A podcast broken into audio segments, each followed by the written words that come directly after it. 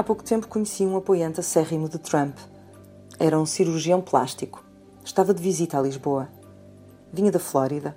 Era um homem que tinha vindo de uma família humilde, que tinha trabalhado para conseguir manter os estudos, que tinha decidido arriscar abrir o seu próprio negócio.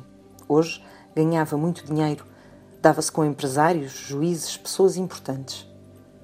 Viajava com as três filhas e com a mulher, uma porto-ricanha que aparentemente tinha sido operada por ele.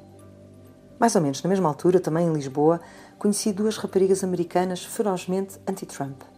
Vinham do Texas, de uma cidade perto da fronteira, onde fazia mais calor do que em Lisboa, onde fazia calor todo o ano. Tinham ambas acabado os cursos. Uma delas ia começar um emprego em breve, mas só depois de ter passado pela experiência de dar aulas a jovens que precisavam de professores como ela.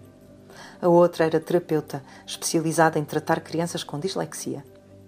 Estavam em Lisboa com o pai, um homem de aspecto bondoso e que talvez as mimasse demasiado, via-se que ele se orgulhava da forma como as filhas articulavam as suas ideias políticas.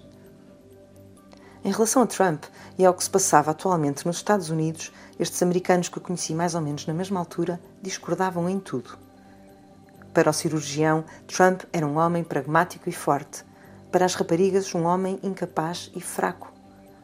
Para o cirurgião, Trump tinha sabido posicionar-se no mundo, saindo de acordos e coligações internacionais onde, segundo ele, os Estados Unidos punham muito dinheiro e recebiam pouco em troca. Para as raparigas, Trump tinha tornado os Estados Unidos um lugar mais perigoso e não lhe perdoavam a saída do Acordo de Paris. Para aquele homem de 50 e tal anos, Trump era um orgulho. Para aquelas raparigas de 20 e tal, Trump era uma vergonha. Quando viajavam para fora do país, tinham vergonha de dizer que eram americanas. Para elas, Trump era um racista. Para o cirurgião, Trump era um homem que não tinha medo de ser politicamente incorreto. Para elas, Trump mentia o tempo todo. Para ele, era a imprensa que mentia o tempo todo. As raparigas e o pai delas tinham muitas perguntas sobre Lisboa, Portugal, sobre a minha vida. O cirurgião tinha respostas. Conseguia prever o que iria acontecer em breve em Lisboa e sabia que agora que era tempo de investir. Parecia saber sobre a minha vida sem ter falado comigo deu-me conselhos em relação às minhas filhas, explicou-me como é que eu devia educá-las, que devia orientá-las para áreas tecnológicas, porque era aí que estava o futuro.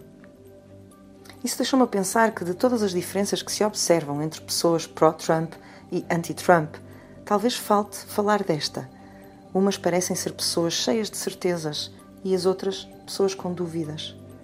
Uns acham que já perceberam como é que o mundo funciona e como se podem dar bem nesse mundo os outros estão a tentar perceber como é que o mundo funciona e constantemente se perguntam se poderia funcionar de maneira um bocadinho diferente.